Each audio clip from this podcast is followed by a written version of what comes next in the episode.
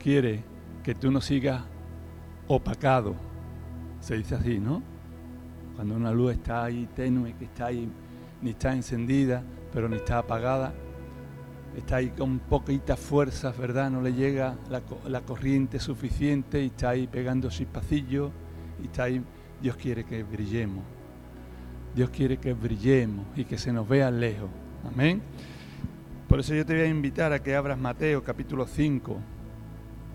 Y si alguien, el primero que llegue a Mateo capítulo 5, versículo 16, pues lo lea. Y así pues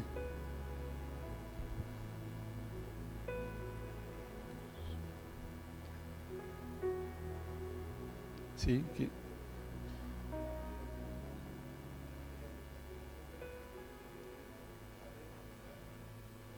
Amén. Así alumbre vuestra luz delante de los hombres,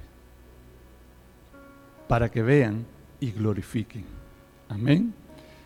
¿Algunos sabéis la, la fábula de la serpiente y la luciérnaga? Sí, algunos la saben. Bueno, para, para que no la sepan, la voy a contar rapidito.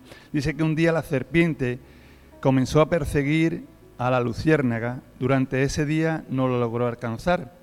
Lo mismo sucedió el segundo día y así durante varios días estuvo intentando.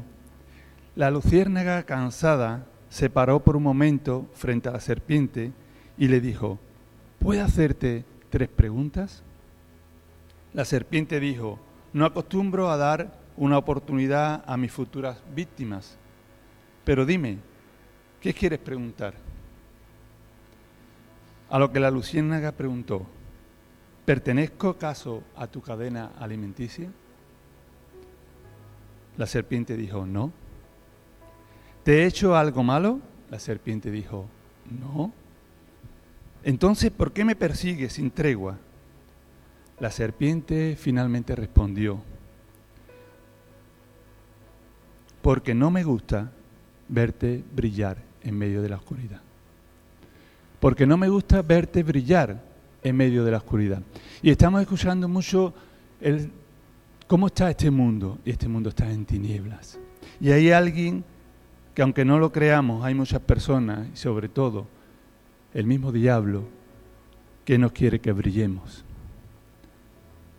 Que quiere que vayamos bajando la potencia de luz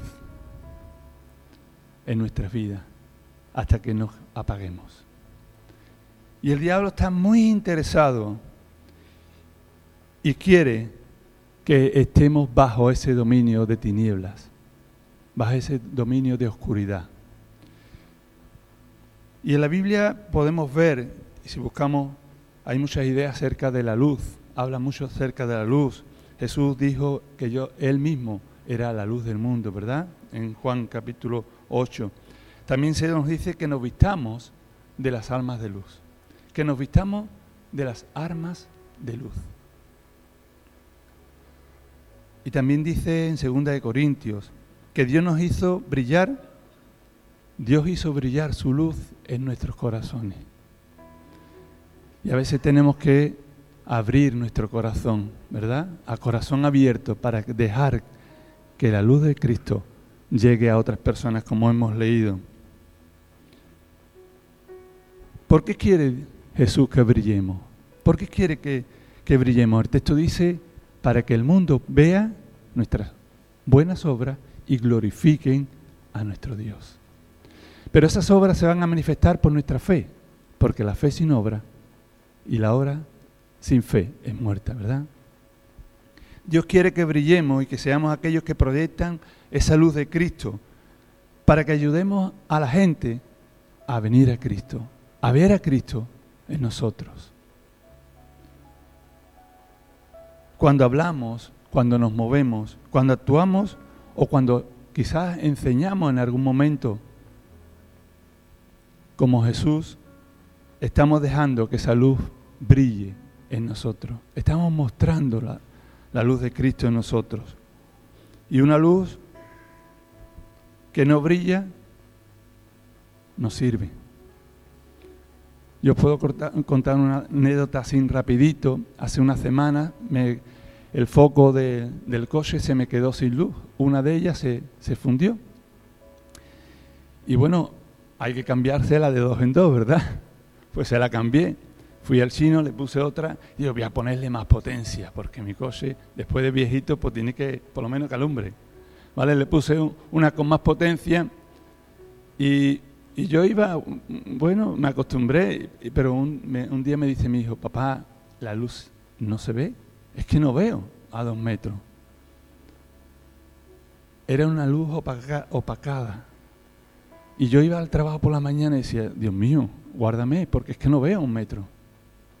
Hasta que cambié las luces, cambié la bombilla, se habían quemado.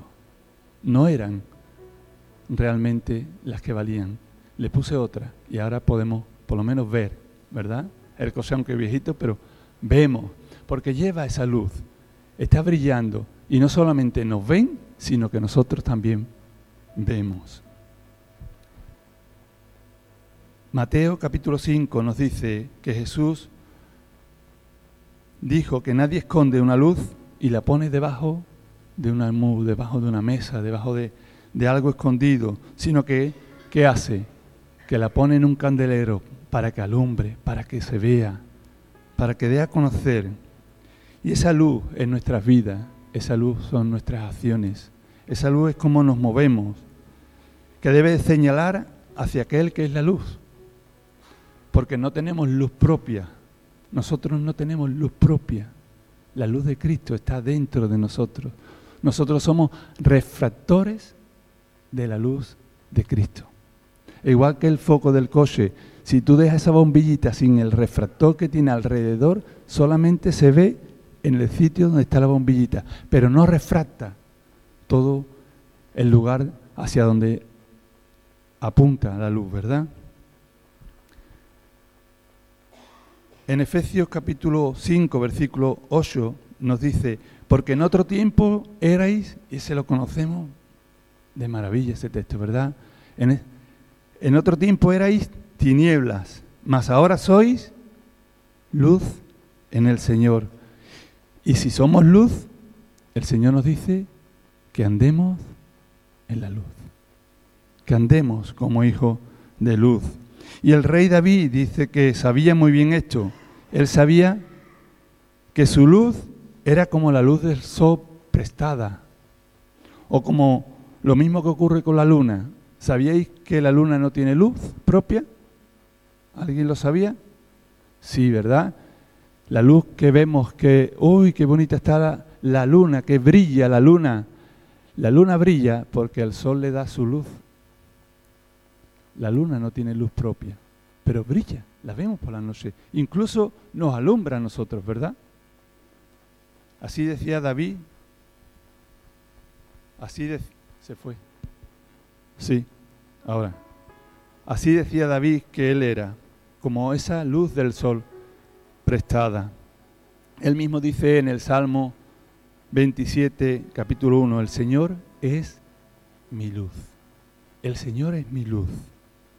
Dios nos ha colocado a cada uno de nosotros en entornos, en lugares específicos, no porque no tenga donde ponernos, sino para que estemos dando luz, para que estemos mostrando a otros la luz de Cristo.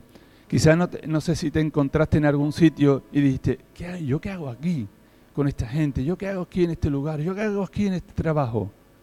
Pues quizás Dios nos está diciendo que alumbremos, que brillemos con la luz de Cristo, que incluso sin nuestras palabras, simplemente con nuestra actitud, con nuestra forma de andar, ellos puedan ver que hay algo que sale de nosotros y es la luz de Cristo. Pero ¿qué nos quita ese brillo? ¿Qué quita ese brillo a nuestras vidas? ¿Recordáis cuando las casas antiguas tenían unas vajillas de plata? ¿Verdad? Entraba el día que la había limpiado, brillaba desde lejos. Pero había que limpiarla continuamente. ¿Para qué? Para sacarle el brillo, porque había cogido suciedad, había cogido polvo. Había cogido esa impureza que le impedía que brillara. Pero ¿qué necesitaba? Limpieza. ¿Qué nos quita a nosotros el brillo como cristianos? Puede haber estructuras mentales, puede haber fortaleza en nuestra vida, fortaleza de iniquidad, que nos hacemos nosotros mismos, que nos ponemos nosotros mismos esas fortalezas, esas mentiras que nos creemos, que no vamos a llegar, que no vamos a alumbrar, que somos una bombillita de 12 voltios, de 12 vatios, que no alumbramos ni siquiera una losa, ¿verdad? Esas mentiras que el diablo nos ha edificado en nuestras vidas por tiempo, por años, que ha ido formando en nuestra mente y nos la hemos creído. Y eso ha sido ese velo de oscuridad, ese caparazón que se ha formado encima de nosotros y que ha opacado la luz de Cristo y que no nos deja brillar con la luz que tenemos porque seguimos teniendo la verdad, seguimos teniendo porque tenemos a Cristo y Cristo es la luz. ¿Qué ensucia tu vida espiritual? Mírate a ti mismo. ¿Qué ensucia? ¿Qué está ensuciando tu vida espiritual? ¿Qué te está llevando a estar opacado, a estar ahí tenue? Estar, pero estar con una luz tenue, una luz que no brilla, que simplemente ilumina el sitio, el lugar que tú estás, pero no da brillo, no se ve brillar. Estoy dándole lugar al diablo en algún área de mi vida que está poniendo ese velo, que está poniendo esa suciedad para que mi luz no traspase. Podemos ver esa obra de las tinieblas, ¿verdad? Que todos conocemos de Gálatas capítulo 5, que no la vamos a, a volver a todos conocemos. ¿Está algún área de nuestra vida siendo ensuciada por estas cosas? Y cuidado con esto, y lo puse ahí en grande, cuidado con esto. Alguien me dijo una vez, ¿sabes cómo puedes hacer que tu lámpara brille más que la de tu hermano? Es que no veo. ¿Sabes cómo puedes hacer que tu lámpara brille más que la mía? ¿Sabes cómo yo puedo hacer que mi lámpara brille más que la tuya? ensuciando tu lámpara. Yo puedo hacer que mi lámpara brille más que la tuya cuando yo te ensucio tu lámpara. Cuando yo te ensucio. Cuando yo hablo más de ti. Cuando tú hablas más de mí. Cuando tú pones a otro en contra de tu hermano. Cuando otros hermanos ponen, se ponen en contra tuya, están ensuciando tu lámpara para que no brillemos. Por eso tenemos que tener cuidado con esto, mucho cuidado. Dios nos ha llamado a restaurar y a bendecir. Dios nos ha llamado a amar a nuestro prójimo y no ensuciar la vida, sino dejarla brillar. Ayudarle a que se limpie, ayudarle a que se levante para que brille, a que salga de ese bajo de esa mesa y se ponga encima y brille. Amén. ¿Cómo podemos recobrar ese, brillo si lo hemos perdido? Y si estamos brillando, ¿cómo podemos seguir manteniendo ese brillo? Loide lo mencionó. Hubo un hombre en la Biblia que tuvo una experiencia que incluso fue corporal. ¿Sabéis de qué me refiero? Sí, lo dijo ella. La gloria de Dios se mostró en Moisés. La gloria de Dios se mostró en Moisés cuando bajaba del monte Sinaí. ¿Y qué mostró? Que su rostro brillaba. Su rostro brillaba porque se había lavado con jabón el lagarto. Su rostro brillaba porque venía de la presencia de Dios. Había estado en la misma presencia de Dios hablando, compartiendo, comunicándose, pasando tiempo en la presencia de Dios. Y su rostro brillaba. Y ahí no había espejo, pero el pueblo pudo ver lo que le pasaba a Moisés. Y la razón por la que Moisés, su cara brillaba. El secreto estaba en esa intimidad que Moisés tenía con Dios. Y el Señor nos enseña que si hemos perdido nuestro brillo, tenemos que buscar la presencia de Dios para recobrar ese brillo. Si seguimos brillando, tenemos que mantenernos en la presencia de Dios para no perder el brillo. Porque con nuestro brillo, con nuestra luz encendida que brilla, otros van a ver la vida de Cristo en nosotros. Y vamos a poder guiar a otros hacia Cristo. Y vamos a poder ayudar a nuestro hermano que está ahí metido abajo de esa mesa, que el pobre está ahí opacado, a levantarse y a que brille también. No ensuciarle la lámpara, sino ayudarle a que brille.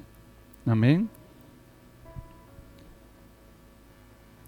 La vida, la presencia de Dios traerá como resultado lo que decimos, que nos puedan ver, que puedan sentir y que puedan apreciar el brillo de la gloria de Dios en nuestras vidas. Que puedan apreciar, que lo puedan ver y que puedan decir, realmente la gloria de Dios está en este hombre, realmente la gloria de Dios está en esa mujer, porque hay algo que brilla y no son sus ojos, sino es la gloria de Dios. Amén. Isaías 61 dice, levántate y resplandece. Iglesia, levantémonos y resplandezcamos. Brillemos con la luz de Cristo. Brillemos, porque este mundo está en oscuridad y cada vez está más oscuro. ¿Y habéis visto alguna vez una noche oscura, cerrada, que no se vea un metro?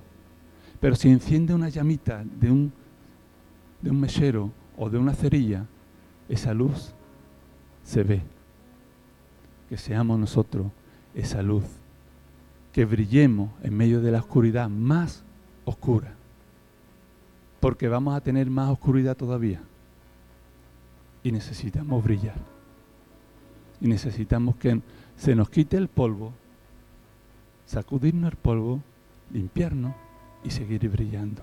Amén. Tu palabra, tus acciones y tu forma de conducirte serán diferentes. El mundo podrá ver esa luz en nosotros. Y Dios será y actuará en nosotros. Porque otros van a ver que hay algo especial, que hay algo diferente. Y seremos canales de bendición para otros. Amén. Dice, dijo un conocido predicador, Charles Puyon, el objetivo de nuestro brillo no es para que otros vean lo bueno que somos, ni siquiera para que nos vean a nosotros. Mira qué brillo. ¿eh? No es que vengamos vestidos de lentejuelas, sino para que vean gracia en nosotros y a Dios en nosotros. Y puedan decir y puedan clamar, ¿Qué padre han de tener estas personas? ¿Qué padre es el que tienen? Lo que nos hace especial es la luz de Cristo en nosotros, no nuestra propia luz. No tenemos luz, somos como la luna. Si no tenemos a Cristo, estamos en tiniebla. ¿Sí? Tenemos la luz porque la luz de Dios está en nosotros. Porque el que es la luz, Jesús dijo, yo soy la luz del mundo está en nosotros. Y porque Él es la luz, nosotros alumbramos. Jesús nos manda a ser esos reflectores de la gloria de Dios en un mundo oscurecido, transmitiendo a través de nuestras vidas la verdadera luz de los hijos de Dios. Por ello, termino diciéndote, no vivas opacado. No vivas ahí, sin con, esa llamita ahí medio, sino que nos sacudamos y resplandezcamos. que la vida que vivamos sea una lámpara a los caminos de otros, a los caminos que, de los que estuvieron aquí, que podamos volverlo a guiar y volverlo a traer al redil. Deja que brille esa luz que Cristo ha puesto en ti y alumbremos esta sociedad. Alumbremos nuestra rota, alumbremos, yo soy ya de rota, alumbremos nuestra rota, nuestro puerto, nuestra Andalucía, alumbremos nuestra España y nuestro mundo, porque Dios nos ha permitido vivir en este mundo para que brillemos con la luz de Cristo. Dios quiere que tú y yo brillemos para que la gloria de Dios se vea en este mundo de oscuridad. Amén.